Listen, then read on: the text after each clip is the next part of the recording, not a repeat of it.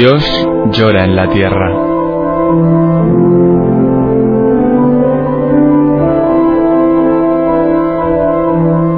Un libro en el que Berenfried van Straten, el padre Tocino, fundador de Ayuda a la Iglesia Necesitada, recoge su experiencia cara a cara con el dolor, la miseria, el hambre y la opresión, a lo largo de toda la geografía del planeta. Dios llora en la tierra, en el montaje y la narración de Roberto Jiménez Silva.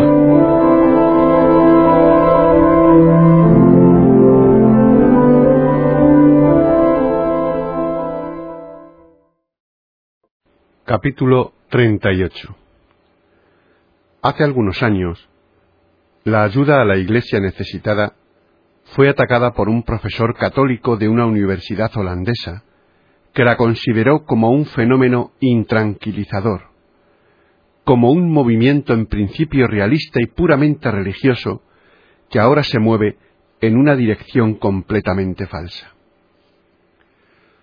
Acusó a nuestra obra de haber caído en una degeneración espantosa. Nos considera que carecemos de espíritu cristiano por cuanto en nuestras publicaciones hacemos exactamente lo que un cristiano no debe hacer nunca, sembrar el miedo y el odio, y por otra parte, no hacemos lo que un cristiano debe hacer, suscitar un espíritu de comprensión respecto a las vertientes positivas y negativas, tanto del comunismo como del mundo occidental. Tras mi respuesta a sus declaraciones, el citado profesor manifestó. El padre Van Straten puede libremente publicar todo lo que se le antoje sobre la persecución que sufre la Iglesia, a condición de que nos diga al mismo tiempo la culpa que tiene la propia Iglesia en esta persecución. Por lo que se refiere a esta culpabilidad, conviene considerar lo que sigue. Jesús se oculta preferentemente en los pobres y en los débiles, a quienes llamó los más pequeños de entre los suyos.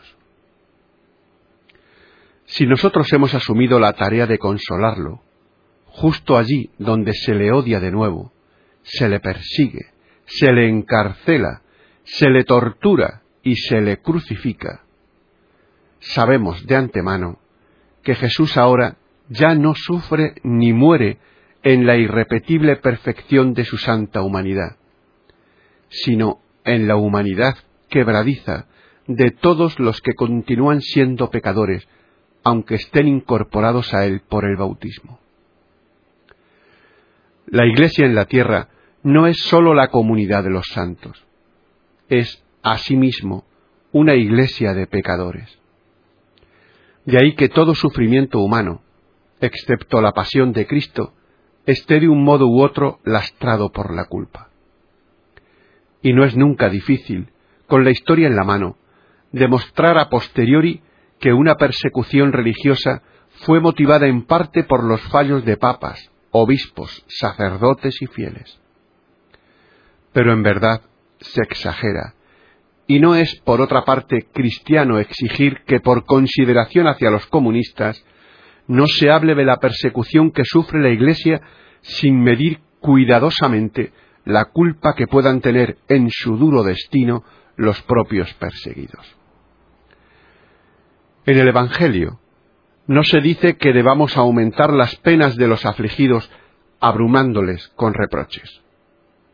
No es noble tirar piedras desde una posición de lejanía estratégica a los hermanos necesitados. Si es necesario hablar de culpabilidad, no debe ser de la de otros, que no podemos y no debemos juzgar, sino sólo de nuestra culpa y responsabilidad. Es necesario además subrayar que ya en el Antiguo Testamento Dios declaró resueltamente que nosotros no somos responsables de los pecados de nuestros padres. Ni la Iglesia de hoy, ni nosotros personalmente tenemos la culpa de que exista el comunismo. En cambio, sí somos responsables de su supervivencia o de su derrumbamiento. Por eso, en Fátima, la Madre de Dios presentó el problema ruso como un caso de conciencia para cada uno de nosotros. Según su manifestación de 1917, que sigue siendo hoy día la única realista, la paz mundial depende de la conversión de Rusia. Y la conversión de Rusia depende de que nos convirtamos nosotros. Nuestra culpabilidad no radica, pues, en el lastre histórico del pasado, sino en nuestra descristianización actual. La revelación de Fátima, que constituye sólo una repetición en nuestros tiempos de verdades puramente evangélicas, nos enseña que la raíz de todo mal no se halla en las situaciones políticas, económicas o sociales, sino en nuestros corazones. En consecuencia, la condición previa indispensable de toda mejora social y política es nuestro renacimiento espiritual.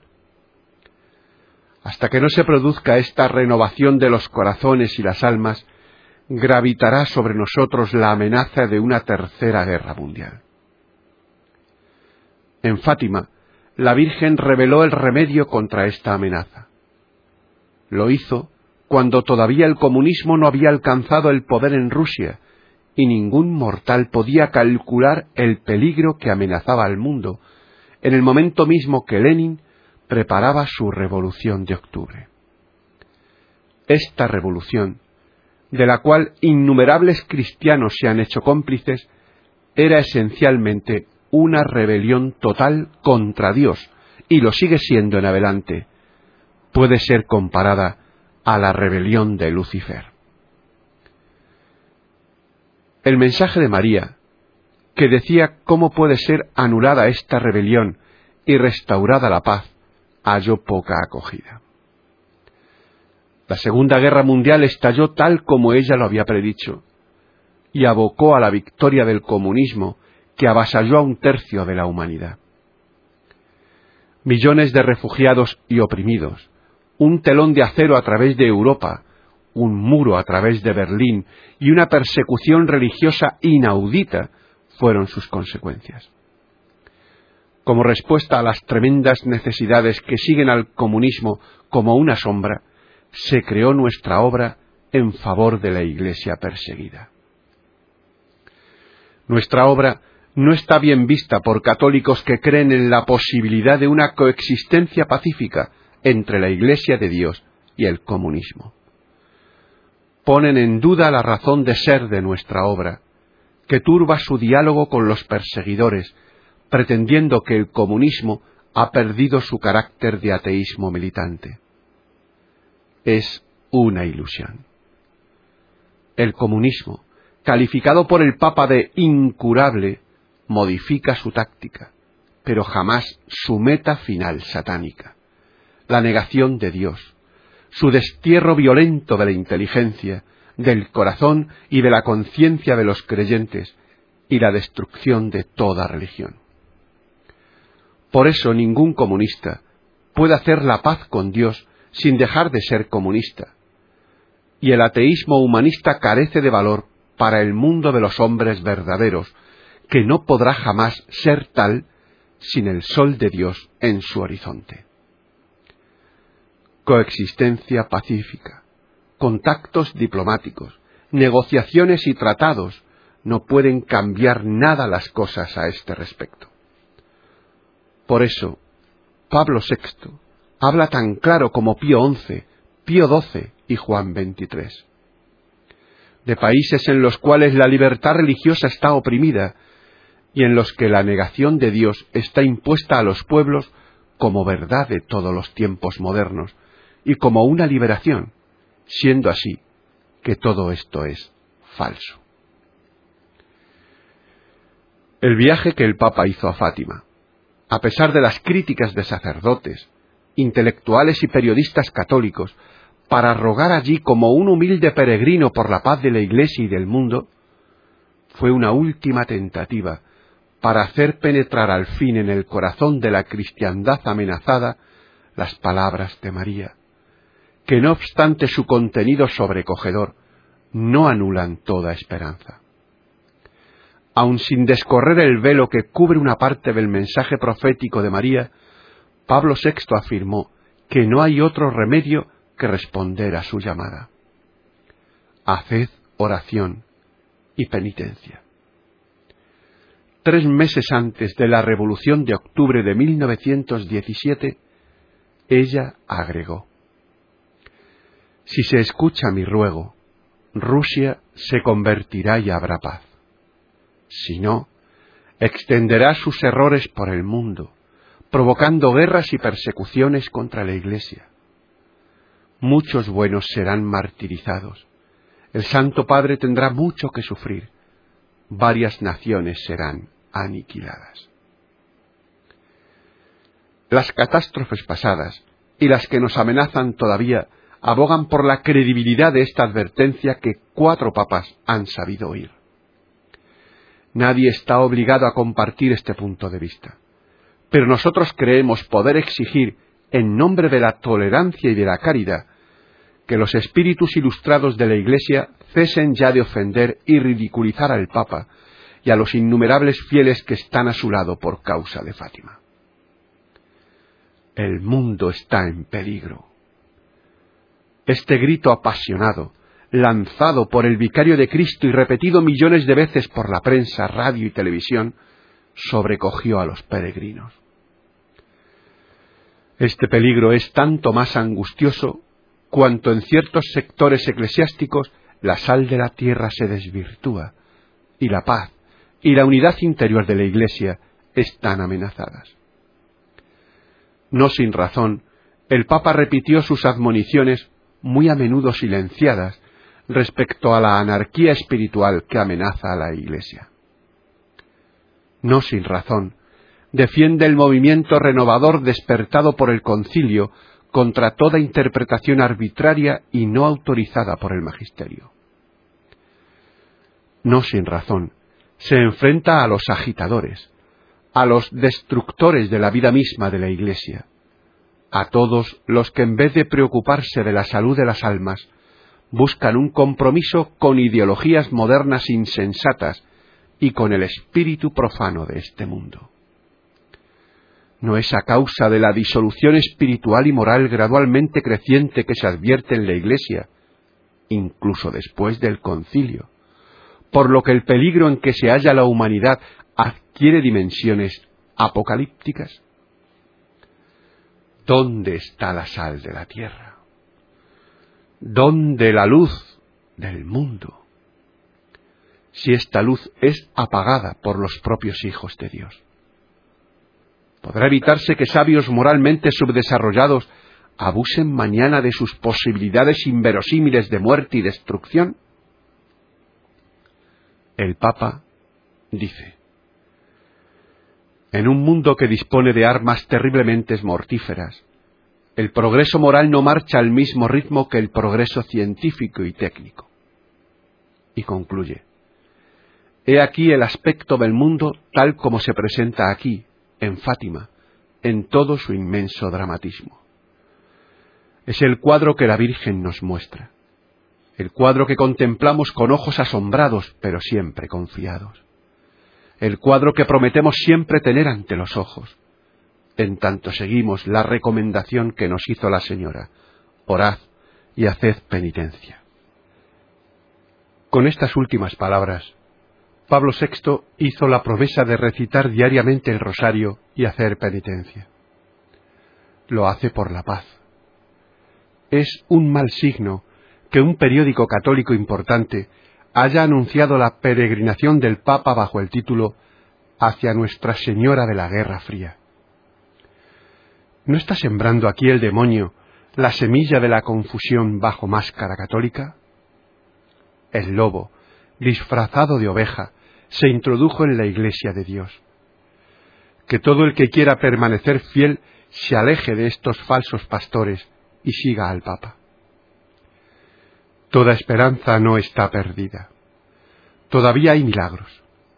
Tal vez se deba al rezo del rosario por parte de muchísimos hombres sencillos y a las penitencias de los mismos que los sabios de este mundo ridiculizan, el creciente alejamiento del marxismo por parte de los jóvenes detrás el telón de acero. Estamos ante el comienzo del redescubrimiento de Dios. El bautismo de Svelana, Stalin, en el cuartel general del ateísmo es todo un síntoma. En Oriente se alza la esperanza de que la promesa de María, mi corazón inmaculado acabará por triunfar, se realizará antes de lo que pensamos.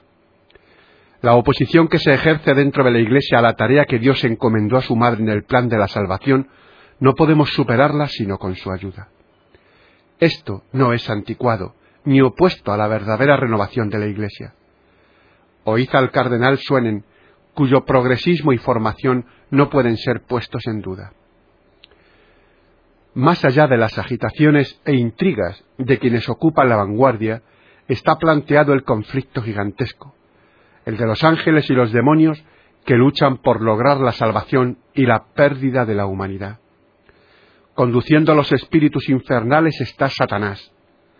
Guiando las fuerzas celestiales está la reina de los ángeles, cuyo abanderado es San Miguel, el que dijo no a Dios lucha contra quien dijo sí. He aquí la verdadera significación de la época actual, la única filosofía de la historia que ahonda en las causas últimas.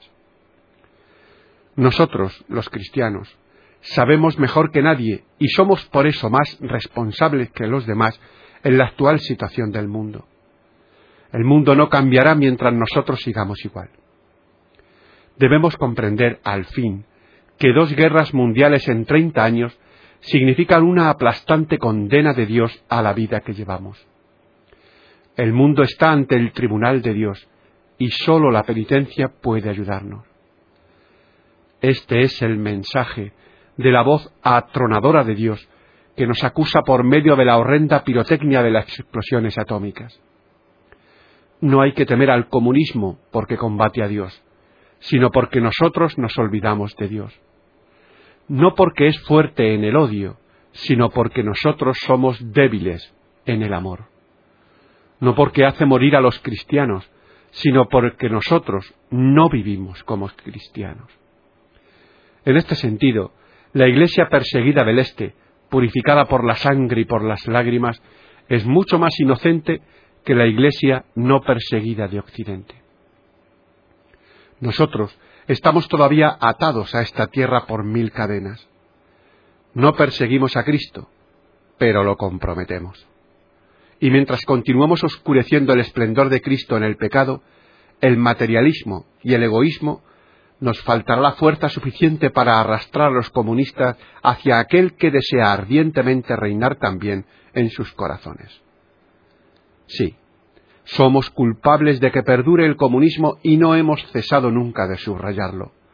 Por eso, a partir de la Revolución húngara, no hemos pronunciado nunca un sermón sin hacer una llamada encendida a la penitencia, a la reforma de nuestra vida, a la conversión. Por eso, nunca hemos esperado que el comunismo sea aniquilado con los medios violentos de este mundo.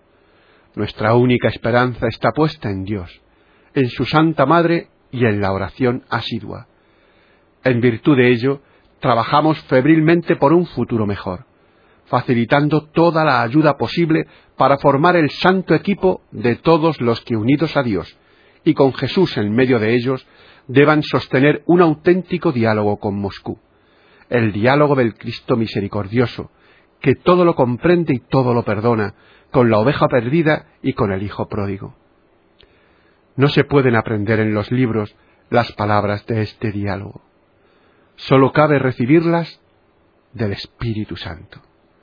Pero antes del diálogo debe realizarse nuestra conversión, y sólo entonces nos perdonará Dios nuestras deudas.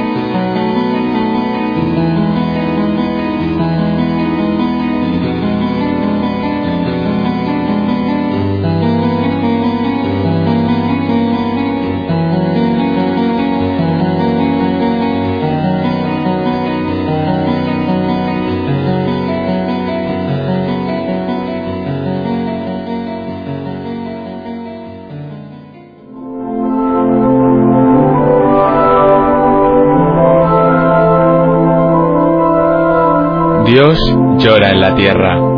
En el montaje y la narración de Roberto Jiménez Silva. Dios llora en la tierra. Si has escuchado estas palabras, no te quedes indiferente. ¿Hay algo que puedas hacer?